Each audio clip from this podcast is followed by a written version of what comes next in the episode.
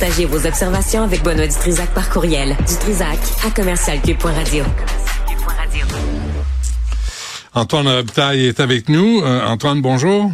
Allô Benoît, comment vas-tu? Ça va pas pire. Attends, je vais ouvrir mon téléphone parce que la patente, la patente à gosse marche pas là ici. Là. Fait que on va, on va, cas, on va repartir ça comme une tondeuse. Là. J'ai écouté ton entrevue intéressante avec la commissaire à la santé. Euh, ouais. Il va falloir se, se, maintenir en forme, hein, mon Ben? Oui, oui. Puis moi, Parce que, tu sais, si tu veux vraiment rester chez toi, là, je pense Ouais. que faut mettre toutes les chances de notre côté. Ouais. Prévention, promotion de la santé, Mm. moins de vin, plus de ski de fond.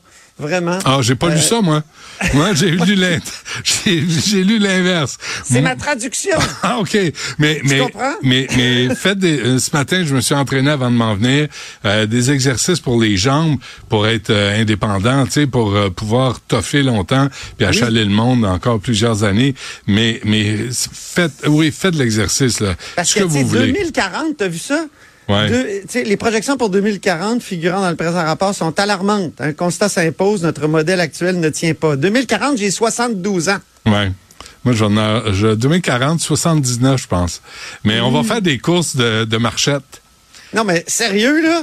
Attention! Sérieux pour notre génération? viens. Je m'en viens. Je vais te dépasser, c'est clair. Je vais t'enfarger. Je vais te faire une bras. jambette. Avec mes bras de ski de fond. c'est- Tu sais, c'est bon que Cube soit à la télé parce que les gens vont pouvoir voir ça. Oui, oui, oui. Hein? la- en la différence. 2040, Oui. du Trisac contre... Mais peut-être qu'on va être des post-humains.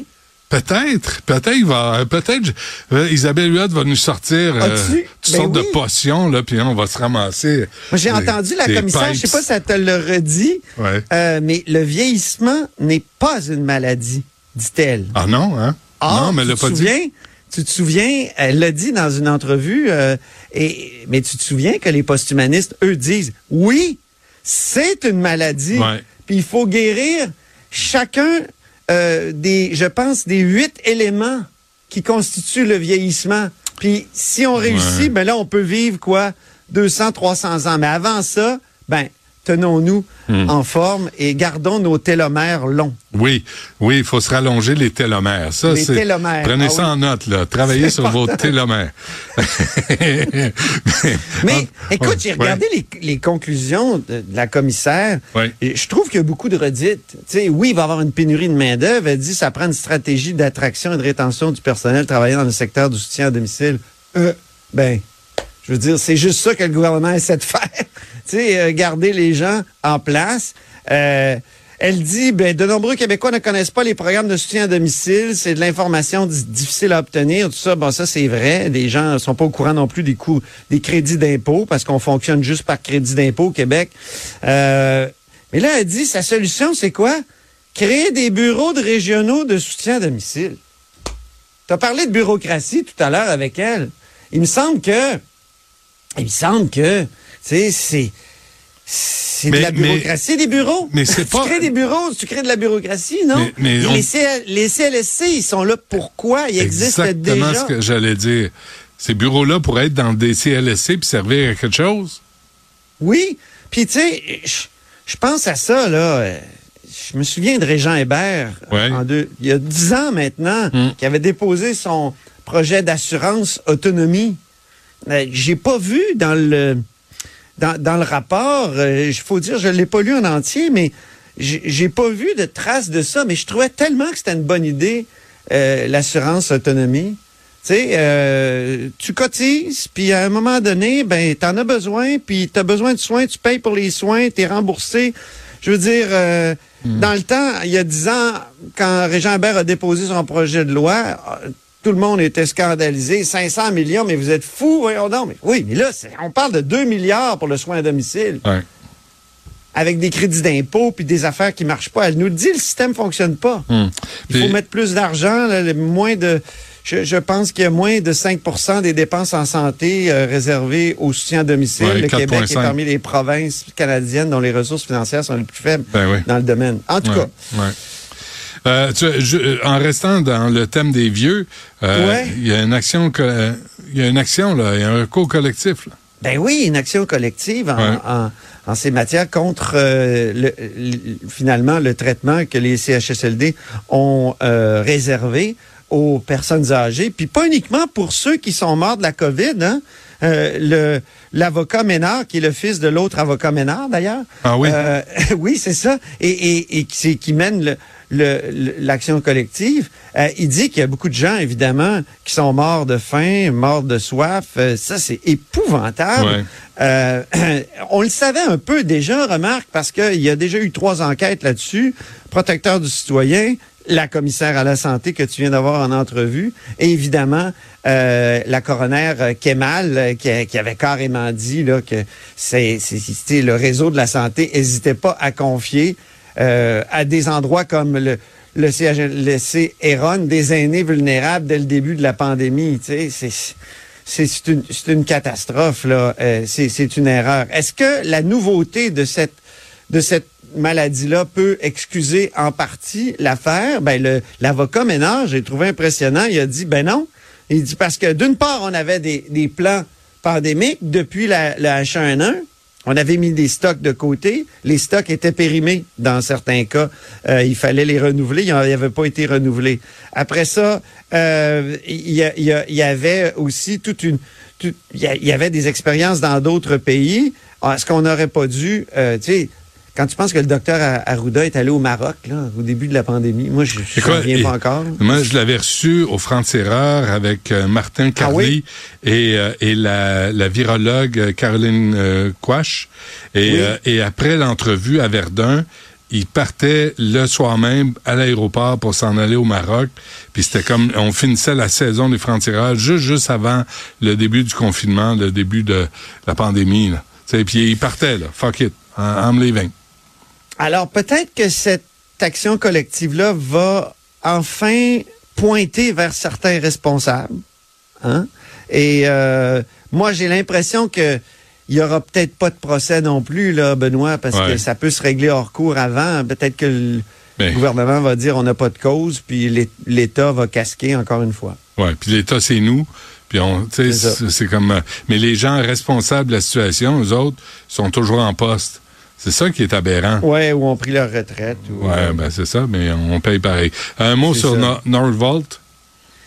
Écoute, j'en reviens pas de cette histoire de, comment dire, de sabotage. Tu as vu sur les arbres, euh, tiens, on met des plaques de, de métal ou on insère euh, dans les arbres des... D'ailleurs, ça, ça empêche la récupération du bois éventuellement qui pourrait être coupé parce qu'on peut pas envoyer ça.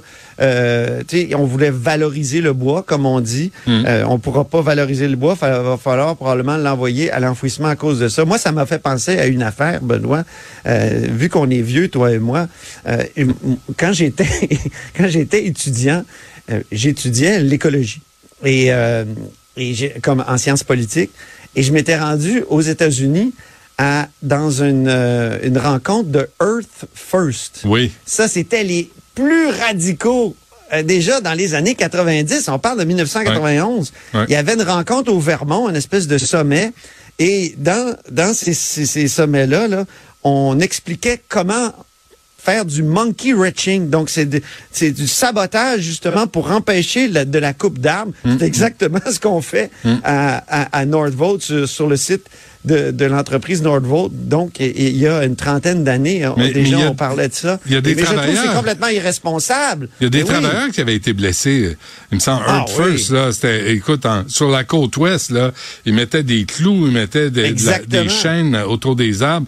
Et là, les, les bûcherons arrivaient, là, puis la, la, la, scie, la scie mécanique pognait là-dedans, puis il y en a qui sont Exactement. Puis si, je te dis, si j'avais été journaliste à cette époque-là, j'avais une histoire en or, parce que dans un, une espèce de d'atelier, il y a, y a des, des, des, des, écologistes radicaux qui avaient planifié de venir au Québec pour saboter les barrages. Ah oui, hein? Ah, on voulait, euh, oui, parce qu'on considérait que c'était pas écologique. Euh, mais c'est ça, à un moment donné, mm. on a l'impression que oui, il y a, le droit, il y a le Centre du droit euh, pour l'environnement du Québec qui euh, mène des, des, des, qui fait des gestes juridiques et ça c'est bien correct. Euh, et je me demande si toute cette histoire-là aurait lieu si le gouvernement avait dit ben oui on va faire un BAP finalement.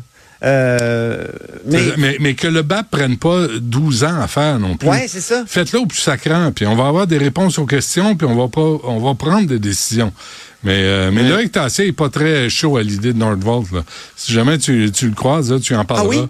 Qu'est-ce qu'il dit, Loïc? Euh, lui, il dit que c'est, c'est, on investit dans une technologie qui sera probablement périmée. Ah oui, on entend ça aussi. Puis on n'aura pas besoin d'autant de batteries une fois que l'usine va être construite. Si c'est vrai, est-ce qu'on peut le savoir? Est-ce qu'on peut le confirmer? Mais ça, c'est un pari, ça, Benoît, je pense. Ça. Imagine, toi, Robert Bourassa contre Jacques Parizeau dans les années 60-70. Ouais. Parizeau, il disait, l'avenir, c'est le nucléaire. Ouais, Robert, tu comprends rien. Finalement, c'est Bourassa qui avait raison avec les grands barrages, moi, je pense. Absolument. Alors, euh, on sait jamais, là, tu sais. Euh, rapidement, sur, euh, tu parles du Parti libéral, là, le Parti libéral d'aujourd'hui, avant qu'on se quitte, Antoine. Ben, le Parti libéral, il est écartelé actuellement. Il est écartelé entre une nécessité, c'est de devenir un peu plus nationaliste, de retrouver certaines bases. Là. Je pense euh, au discours de Georges-Émile Lapanne, de Jean Lesage et tout ça, même de Jean Charest à, certains égards, euh, pour que les régions comprennent que ça peut être un, un parti euh, donc, disait, Jean québécois. Jean Charest disait, écoute, euh, ce qui est de compétences chez nous est de compétences partout. Alors, en relation internationale, Benoît, sais, on peut très bien défendre l'éducation en France, à l'UNESCO. Euh, tu mm. vois, tu comprends? Mm. je comprends. Merci, euh, M. Charest. C'est toujours un plaisir de vous retrouver à l'émission. Donc, euh, ils sont écartelés entre ça, la nécessité, parce que là, les partis qui sont en, en croissance aujourd'hui ou qui sont forts, ben, c'est la CAQ puis le Parti québécois. Alors, nécessité du nationalisme, mais impossibilité du nationalisme dans les châteaux forts euh, des libéraux, puis c'est tout ce qui reste aux libéraux des châteaux forts. Ben oui. Euh, écoute, euh, on se reparle demain, Antoine Robitaille. Oui, on va parler du, du, Parti libéral, parce que là, il commence à Tedford Mines son, son caucus aujourd'hui. Certainement. Salut mon Ben.